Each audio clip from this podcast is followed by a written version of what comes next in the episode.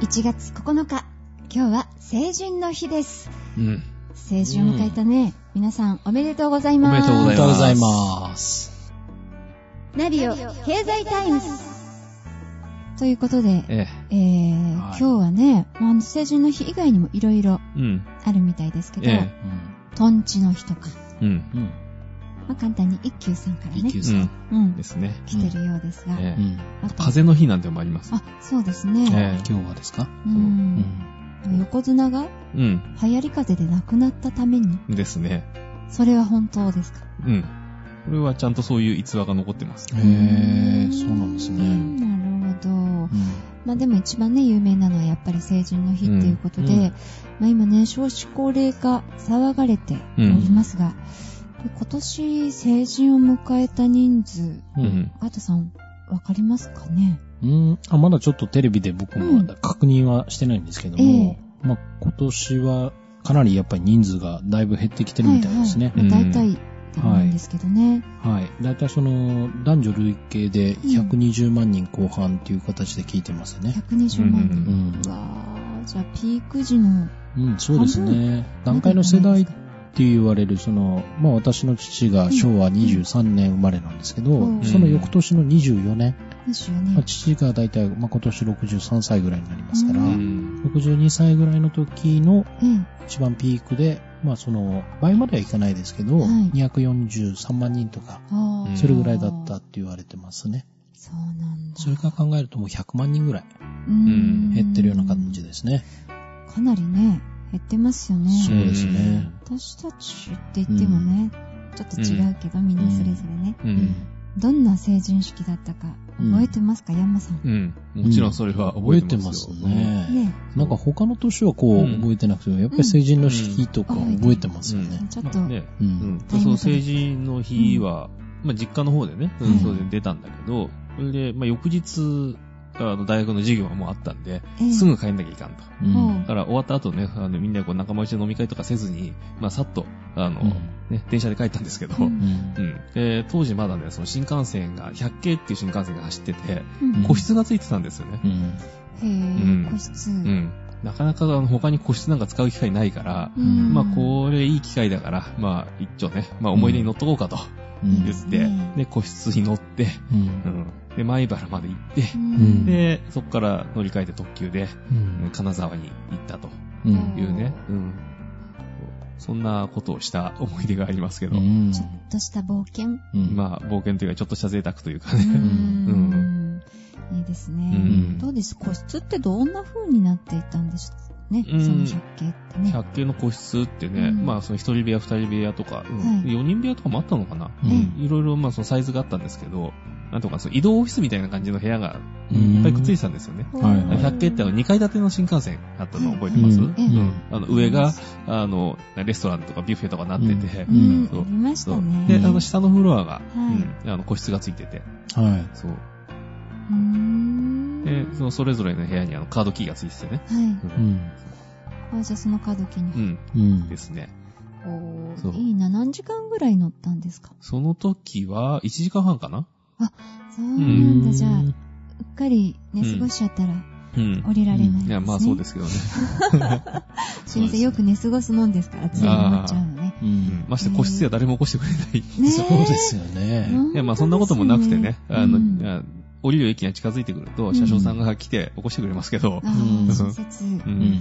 本当日本のあの、電車の車掌さん、うん非常に親切ですようね。んつくづく感じます。う。うんん。さあでは、カータさんの成人式の思い出。まあ、初めて多分スーツ着たと思うんですよね。ははあどんな、い。なんか、姉はいるんですけど、結婚式はその後だったと思うんで、ううん。一番最初にその、全然スーツとか準備してないでえ、え、なんかその母親にこう、話した時に、なんか父のスーツがあるからっていうことで最初その着てみなみたいな話から最初言ったのを覚えてますね。はそしたら借りてきたらこう、裾が広いタイプっていうか、あ スタイル昔の、がねそう、うん。でスタイルはほぼから体の形は同じだったんでえ、え、開けたんですけれども、はい。あまりにも古いっていうかですね。ん。でも当時はちょっとそういうのがおしゃれっていうか、ええ、うん。パンタロンって言うんでしたっけ？ラッパーズボンみたいな。はいはいはい。はいありましたね。そういったのが結構流行ってたんで、逆にそれもいいなみたいなねことがありましたね。ちょっと今度着てきてもらいましょうかね。残ってんのかなっていう。うん今ないかもしれないな。ぜひ、あの、見つかったら、ノビオのうんフェイスブックにうん。アップしてもらって、ズボンの太いところだけ。いいですね。多分成人式に着たスーツは実家探すとあるような気がしますけど。すごいなありますか、うんもう十数年前ですよ。うんまあ、きもうしばらく着てないっていうか、うん7、8年着てない気がしますけどね、うんそれは。そうなんだ。うんみんな懐かしの、あの、ね、お召し物を持ってきますか、今度ね。うん。であの時着てたやつは、だってスーツもダブルですもん。あ、ダブル、うあん。の、ラインとか入っちゃってるんですか、うん。うん。ちゃちゃっとね。うん。当時、結構こう、華やかなのが多かったですよね、スーツの人もうんですね。ねだってそのスーツの変遷だって、そのダブルからシングルになって、で、三つボタンになってうん、最近また二つボタンに戻ってますよね。そうですね。三つボタンってありましたありね。ましたね。はいってことは、そのうちまたダブルに戻るのかああ、あるかもしれないですね。あとね、あの、三つ揃いでね、あの、うん中にベストが入ってるやつとかもああ、ありしたけどますじゃあ、ね。パンタロンももうすぐ。戻ってくるかもしれない。うんまた履けるかもしれうんないですね大。事に待ってましょうよ。はいお父さんと一緒に。今度は多分虫食ってて穴開いてるかもしれないですあね。本当ですあーか？大丈夫今、こうね、リカバリーするための。ああ、できますからねうん。はい、リペアとかですね。ぜひぜうん。ひ来てもらいましょうか。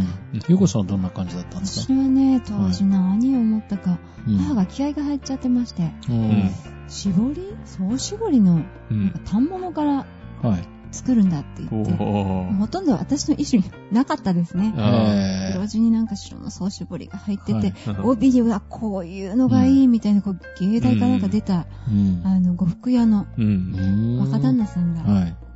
ボタンかな？う。うんん。派手なのを出してきてくれて、うん。何か、じゃあこれだったら帯の巻き方はこうよみたいなすごい創作的なものをやったら今度はね、うん。あの写真屋がこれ面白がっちゃって、い。うん。ちょっとあっちからこの角度で撮りましょう、うん。あの角度で撮りましょうということで、はい。ほとんどお人形のような、なんかすごく疲労感たっぷりの一日でしたね。周りが遊んでるっていうね。うんうんそうですね。どちらかというと、こう、自分のための日というよりは、こう、みんなの、ね。あのうん、創作の、クリエイティブの日という。印象の方が強くて、あ本当にあの一一日長く感じましたあ。ね。はい。でやっぱりね、着物ってどうしても動きにくいので、んそうですようね。ん、あまりこうみんなとワイワイうん騒げるほどの元気ももうその時には残ってなくて、うん。なんか残念だったんですけど、結構みんな成人式の日ってうん。集まってワイワイしたりそうですね。同窓会するんですよね。ですよね。ほんと久しぶりに会うっていうですうね。ん。ね、その翌日がね、もうすぐ授業あったからって言って帰っちゃいましたけど、ええ。そうですね。夜中まで遊んでる人たちは、うんまあいっぱいいますし、うん。ですよね。まあね、うんあの、あれあいつらいねえなって言ってしげ込んでる連中とかね、うん。そう。するとあの和服で着てると、うん。あの、帯の結び方がわかんねえって言ってバレるっていう。そうなんですよ。いろんなのがあってね。で、あれね、うんちゃんと、あの、そういうところに行くと、着付けの人がいるんですけどうん、その家の伝統の結び方していくんで、あ、伝統ですか？そそれぞれやっぱ、おうーん、そういう形で結んでいくんで、はい。で、その着付け師に結んでもらうと形が違うからやっぱりバレるっていうね。うん。ね結構、あ文化はこんなにも幅広いのかっていうね、その日になって初めてうん。気がつく、特に女の子はね、そうそういう日かもしれないでそうすね。それで気づいて、うんあの自分で結べるようになればいいんだって言って、着付けを慌てて習い始める人とかね。いいのか悪いのか分かんない世界ですけども。うんうんううんん。着付けね、うん。なかなか着付けがの一つの、あの、教室とかね、お仕事になるっていうのは、世界見渡すと少ないですようね。うん。大体着付けってどちらかというと、あまりお仕事としては、う。うんん。あの、成り立ちにくいのが、こうん。うん。う世界的に見る民族衣装から見ると、ね。他の国でね、あうんの、それだけしないとできない民族衣装ってなかなかないような気が。ねえ、うんそうですよねね。ですかね、あの、ターバンの巻き方とかにこだわりがあるとかなんかないんですかね。うん。いろんな国で。聞いたことがあるのは、うん。えっ、と、幸せ度数のね、国で有名なブータン。はいはいはい。ああ、うんブータンですねブータ。ン意外と男の人のあの衣装うんの着付けが大変。うん。まあ大変といってもこう、うん。日本のね、うん女性の着物のような大変さとはちょっと違うらしいんですけども、うん。力がいったりとか、うん。そんなのは聞いたことがありますね。自分で着るより誰かに着せてうんもらった方がいいって。う。うん。ね、そういうこう細かい、ね、そのこう着る技術というかね、うんあの、結構身近なところにもあるんですよ。うん。そうなんですね。男性でうんネクタイ。あ、ネクタイ。あれね、はい結び方は結構パターンがいろいろあって。うんそうなんとかノット。うん。違いましあります。あの、ウィンザーノットとかね、はいそうそう、そういう名前がついてるのあるんですけど、うんその別に名前のついてないのもあるんですよ。オリジナルうん。ですか。うんそうえぇで、あれって、あの、実はこう、数学的に、あの、こういう形にするとこうやって負けるっていうモデルがあって、うん。で、ここのね、その首元を広くする、狭くする、うん。玉を大きくする、ちっちゃくするみたいのが、この襟の形によってですよね。ありますね。あの、遊びに行くときはできるだけ、あの、太くするか細くするかね、極端にしていくとか。あ、自分でこうその日のモードを決めて。うん。えー、そっか、男性はね、そのネクタイっていうのがまだね、うんありますもんね。うん。女性は日常的に着物って、ま、あの、うんもちろんね、お召しになる方いるんですけども、うん。なかなか職場に着物で毎日行きますっていう人は特別なお仕事の方。うんでもほら、洋服でもね、うんあの、ストール、ショールの巻き方とか、うん、うんそうですね、一時ありましたうね。ん。最近またなんかいろいろ出てるみたいですけどね復。活中。うん。そうですあね。の、マフラーとかでも、うんあの、輪っかになってるやつとかね。うんあの、端っこがないやつ。はいはいあれをなんかこう30ぐらいにしてうん首巻いたりとかっていうのはうん。最近ありますけど。ヨン様巻きじゃなくてですね。ああ、あれありましたねうんあれは、あの、ちゃんと横に長いやつでしょ。う。うんん。まあファッションの世界も、うん大人をになるこのね、成人の日を機に、うん。またみんないろいろ学んでいくんでしょうかうんね。そうですね。うんまあ、成人の日っていうのはもともと、うんこの、まあ、こう、名前を解明していくというか、はいはい。まあ、うん大人になる儀式なんでねう。ん。おー。うん。その昔は元服なんていうね。うん。そうありましたけど。ええうん。よくテレビ、うん。ねやっ元てますね服は大体15歳前後でしたっけ、そう当時は。ですね。で、またこう出世、位が上がるごとに名前を変えていくということで、うん結構こう、昔のね、武士とかの名前が変わっていくということで、よく言われるのがその出世魚とかですね、今こう、言われますよね。ありますね。ううんん。うんうん。ブリとかカンパチとかですね。うんあ、そうですうんね。まあ、出世するたびにこう名前が変わっていくとかですね。うん。名前を変えるのは大事ですね。だからまずうんヤンマさん、うん。あの、本名から本名から芸名に？芸名にね、そうですね、ヤンマっていう名前で。出世、やっぱりしましたよ、ね。ヤンマって名乗ってるのはうん、小学校からですからね。その時は出世してる。早い、早い。早小学校の3年だったかな、うんから名乗ってますから自分でつけましたか？自分でつけましたね、それは。ね命名式とかなく。別になく。命あ、そう。うん。面白いな、それ。えー、うんカータさんはなんかないですか？あ僕はあの、会社を起こした時に、ブログですよね。ええ。ブログにあの、キャップっていう、キャップのブログっていうふうに、勝手にキャップってつけてるんですけども、これはあのキャッ、うん。あの、キャップっていうのはキャプテンっていう意味でですうね。んう。ん。あの、まあ、こう、情報をこう、日記的にインターネットで公開してるんですけども、まあ、僕の場合、こう、株式投資だったり、経済の流れっていうのを皆さんに伝えていくということで、まあ、船に乗ってる船長さんのことをキャプテンとか言うじゃないですか。そう。んでそれキャプテンって言うとちょっとなんか重いなと思ったんで、うんキャップっていう。まあ、人によっては帽子のブログなのとかですね。キャップっていうからです。もしくはこう、蓋なのとかですね。言われちゃうんですけど。そうですね、はそうか、そうも取れるキャップうんのブロうグ。んそれをちょうどうん自分の会社を起こした後につけたんで、まあ、ある意味こう名前を変えたじゃないんですけども、うん、そういう風につけましたね。出世か。うん。もしくはこう会社を起こすときも自分の会社の名前つけるじゃないですか。そうですようね。ん。なんかある意味それがこう、自分の名前よりも会社名で動いていくから、ある意味ちょっと似てるかもしれないですよね。ナビオうん。そうですね。ナビオ、ナビオ、フうんァイナンス、スクールファイナンススクールですね。ナビオじゃないね。ナビオ。ナビオ。はい。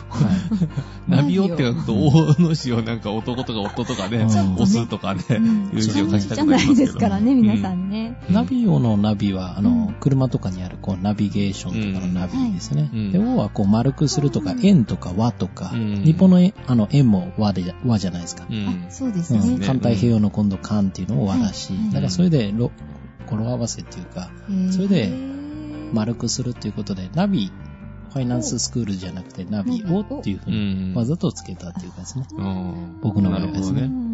ナナビオじゃないんですかね。うん。なんか、なまっちゃってる感じがします、ナビオだと。ゆうこさんは持ってましたっけ？いや、私、ない。ないんですよね。だから出世できないのかなって。えそこ？そ思っちな一生懸命考えてたんですよ。そうだよね。うん。じゃあ、なんかつけるとしたら何がいいですか、ね、みんなの参考に、この間から考えてたんですけど、うん。はい。しげおえ？長島さん？うん。なんでシゲこうオなんですか？男女はね、なんだか関係なくなって面白い。思い切ってね、うん。男の人の名前でもいいじゃないと。確かに前回大納会で出世するというかね、うん。革命的な起こした人を名前つけるで、その長島茂雄さんから、はいはい、うん。もちろん。これはすごいね、うねん、。他に誰がいますか。しげお、茂雄なんですね。ナビオ、しげお。そこうん、なんとなくこう。一番最後の練習してみます？じゃあ、そしたら今日は、日？一番最後の挨拶があるじゃないですか。は。あ、そうですね。はいじゃあ、はい、練習してみましょうか。お相手は、修行と？そうだと、山でしたっておかしいじゃないですか。おです。ちょっとやっぱり、まだ優子からうん抜けきれないですね。出世は遠い。そうですね。うんまた、あの、時間かけて、まあ、アイデアは良かったですよえね。えはい。ねじゃあミドルネームに使いますよ。うん。ミドルネーム間に、藤井茂雄優子。茂雄優子。わけわかんない優子パーコみたいな。そうですね。なんか違いますね。うん、ゆっくり考えますよ。いい案がありましたら皆さん、あの、広くうん公募いたします。採用の方。募集するんですかええ募集も全国に向かって、世界からね、あの、皆さんぜひ、うんまあ、Facebook でも、うん。あの、山さんとこでも、加藤さんとこでも、うん。うんまあねねあの、番組のアドレスもちゃんとありますのでね。あ、うんそうですね。はい。そういえば、メールのアドレスあんまり紹介してなかったですよ言っていね。ただきたいですよね。えっとですね、えっと、うんナビオアットマーク、レディオアイビートドットネット。うん。はい。やっぱり、来たら、やっぱりそれをネタに使いたいですよね。まあそうですね、その中から選抜して、うん私の出世うん。ネームとしてね、もしかしたら来るかもしれないであすね。採用しちゃいますよ。やっぱりもしかしたらこう、茂雄がやっぱりえー、いいですよやっぱっていうり茂雄 なるかもしれないですうん。そうですね、わかんないですね。うん意外と茂雄ファン。はい。えっと、ナビオアットマーク、レディオアイビートドットネット。はい。えーあまあね、この配信してるところはレディオアイビートドットネットなので、はい。えーそれで、あの、ナビをアットマークとつけていただければ、はい届くようになっております。はい。じゃあ1月9日、成人の日、ちょっと遠い昔ではあるけれど、うん初心に戻って、う。うんん。成人名というか、あの、成人名じゃないね、うん出世名をね、う。うんん。ぜひ私も持ちたいと思います。そうですね。あの、歌舞伎とか落語とかみたいになんか襲名してくるってことですね。3ヶ月とか4ヶ月おきですかうん誰かの名前をいただいてきて。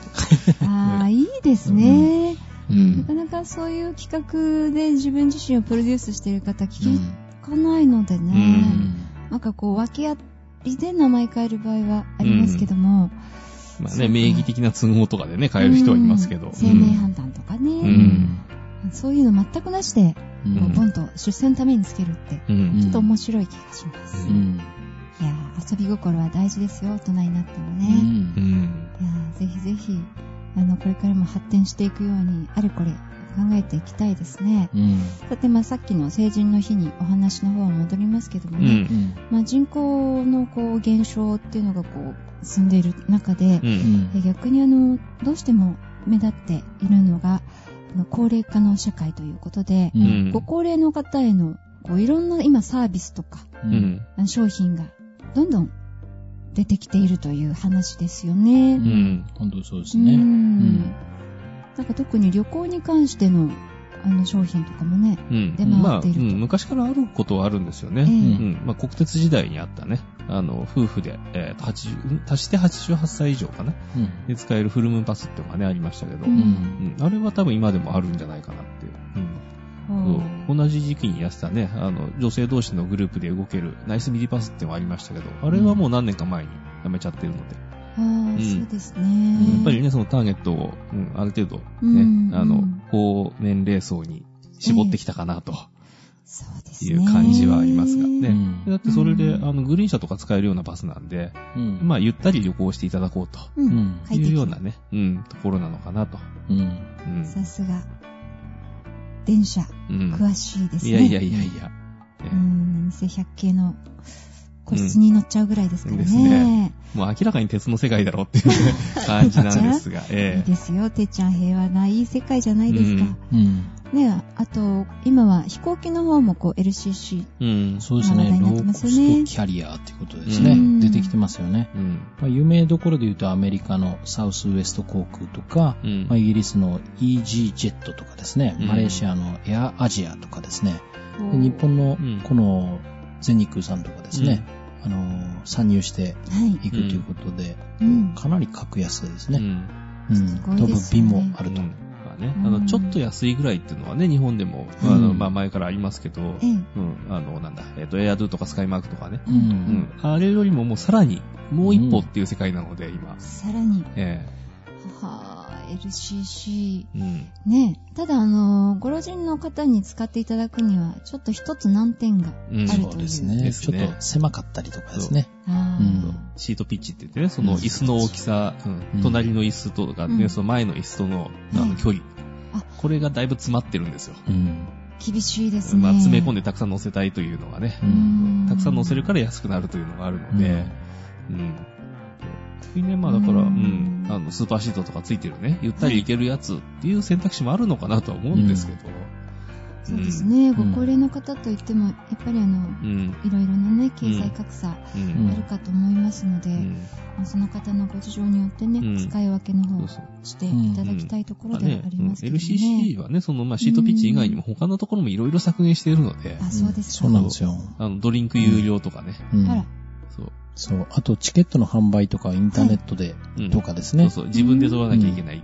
えーうんじゃあ、お年寄りの方、インターネットを使えない方は、うん。どうしたらいいんでしょう？うん、それもあるんですけど、あと、二次的な空港というか、セカンダリー空港と言われるように、うんはいそのメインの空港じゃないんですよね。そうちょっと遠いところとかう、ん、発着便数が少ないところとかあとは、その従業員さんも正社員じゃなくて、えうん。うん、契約社員とかを使ってたりということで、うーんそう結構ね、いろんなコスト削減手段を使ってる。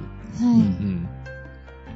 なので、うんそうね、そう都心には絶対入ってこない。羽田とか成田には入ってこなくて、ええうん。あの、一回り遠いところの空港、うん。静岡だとか、茨城だとか、はうんい。うところになってくる。うん。じゃあ、ヤンマさんは将来、うん飛びやすいですね、いろんな。まあ、静岡空港から。ううん。うー。うんん。まあね、それだけの便数が入ってくれるかどうかっていうのはありますけどね。うそうですね。うん。今、LCC 始まって、皆さんがどれだけうん。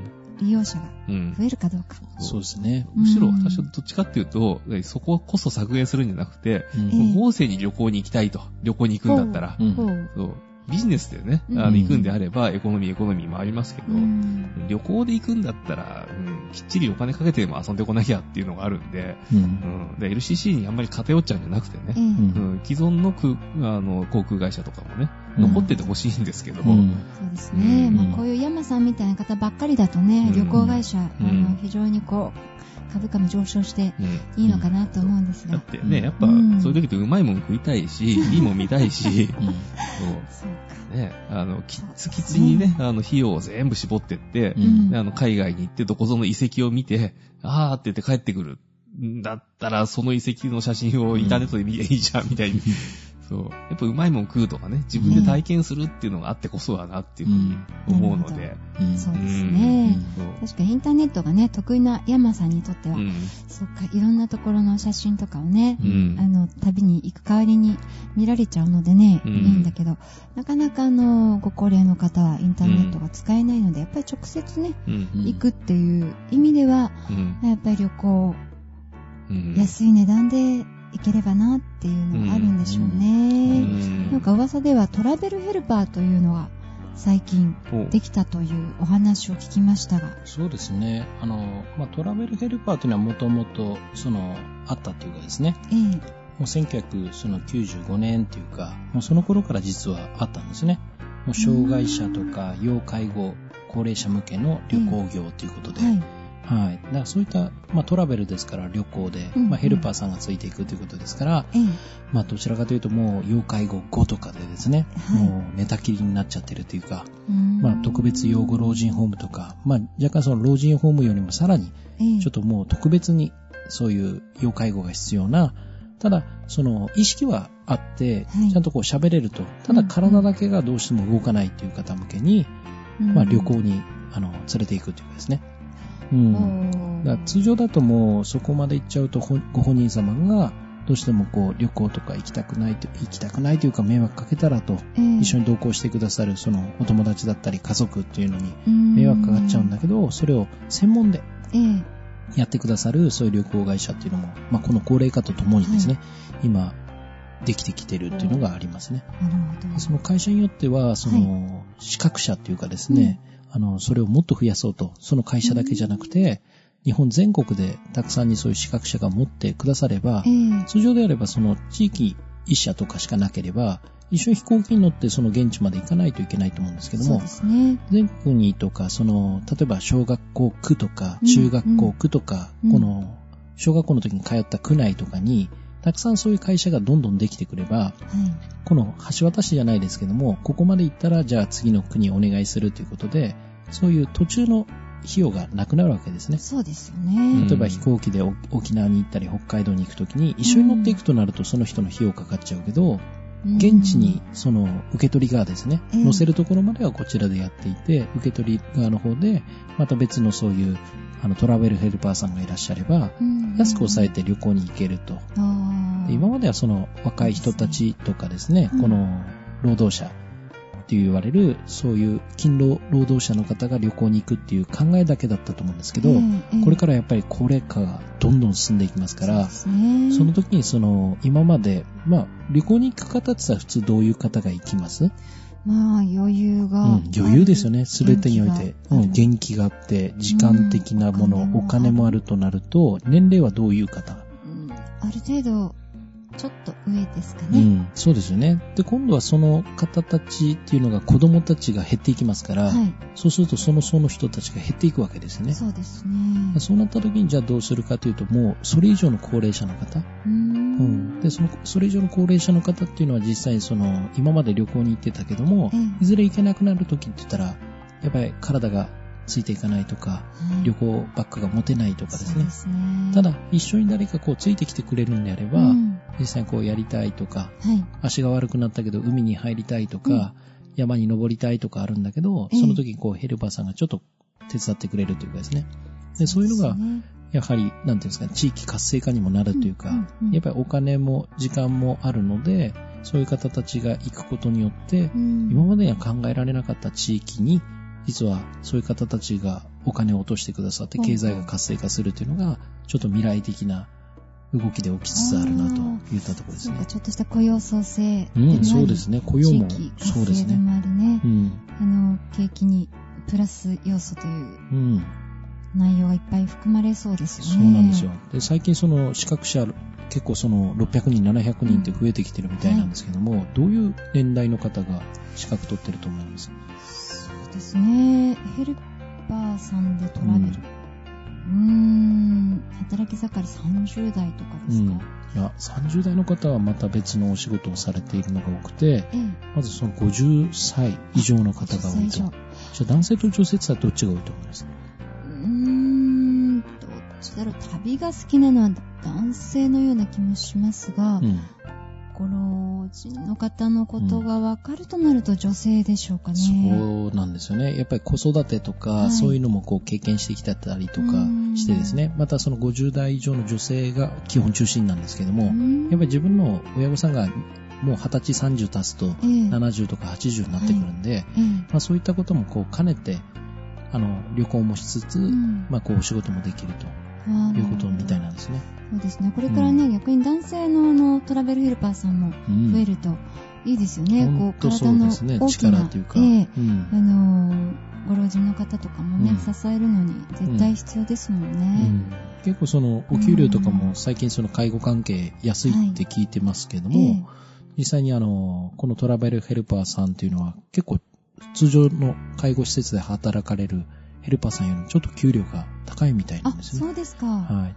じゃあ逆にもしかしたらうん今、あの50代っておっしゃいましたけど、もっと若いね、今うん成人の日を迎えてこれから卒業して、うん。就職っていう中の一つの選択肢として考えてもうん悪くはないわけですよね。いいと思いますよね。あとはそのずっと働きっぱなしっていうわけでもないと思うので、はい旅行が入ってきてから動くとか、うんうんうん。やっぱりその時期もあると思うんですけども、えええそういうこともちょっとこう出てくるっていうかですね。で、ううんちの母っていうのが、その特別やっぱり養護老人ホームで今はい働いてるんですけども、まあ、こういう考えというかですえね、うんあの、多分伝えたらやってみたいって言うんじゃないかなと思そうですすね。ちょっと、あの、ぜひお母様にはい。提案をして、あの、なんて言うんでしょうね、マーケティングじゃないんですけども、はい。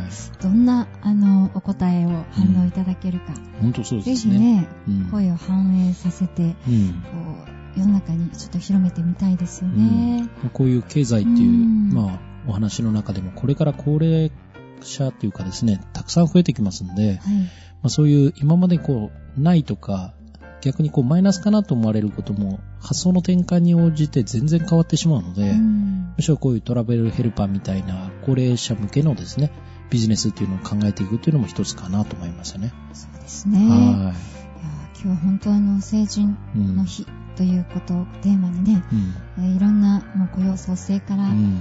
えー私のあの出世の名前の公募までね、はいいろいろさせてもらいましたが、えー新年、うん。いろんなことをうん。希望を持ってね、うん進んでいけたらなと思います。うん。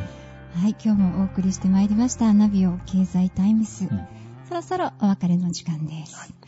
お相手は藤井優子と、カートと、山でした。いってらっしゃい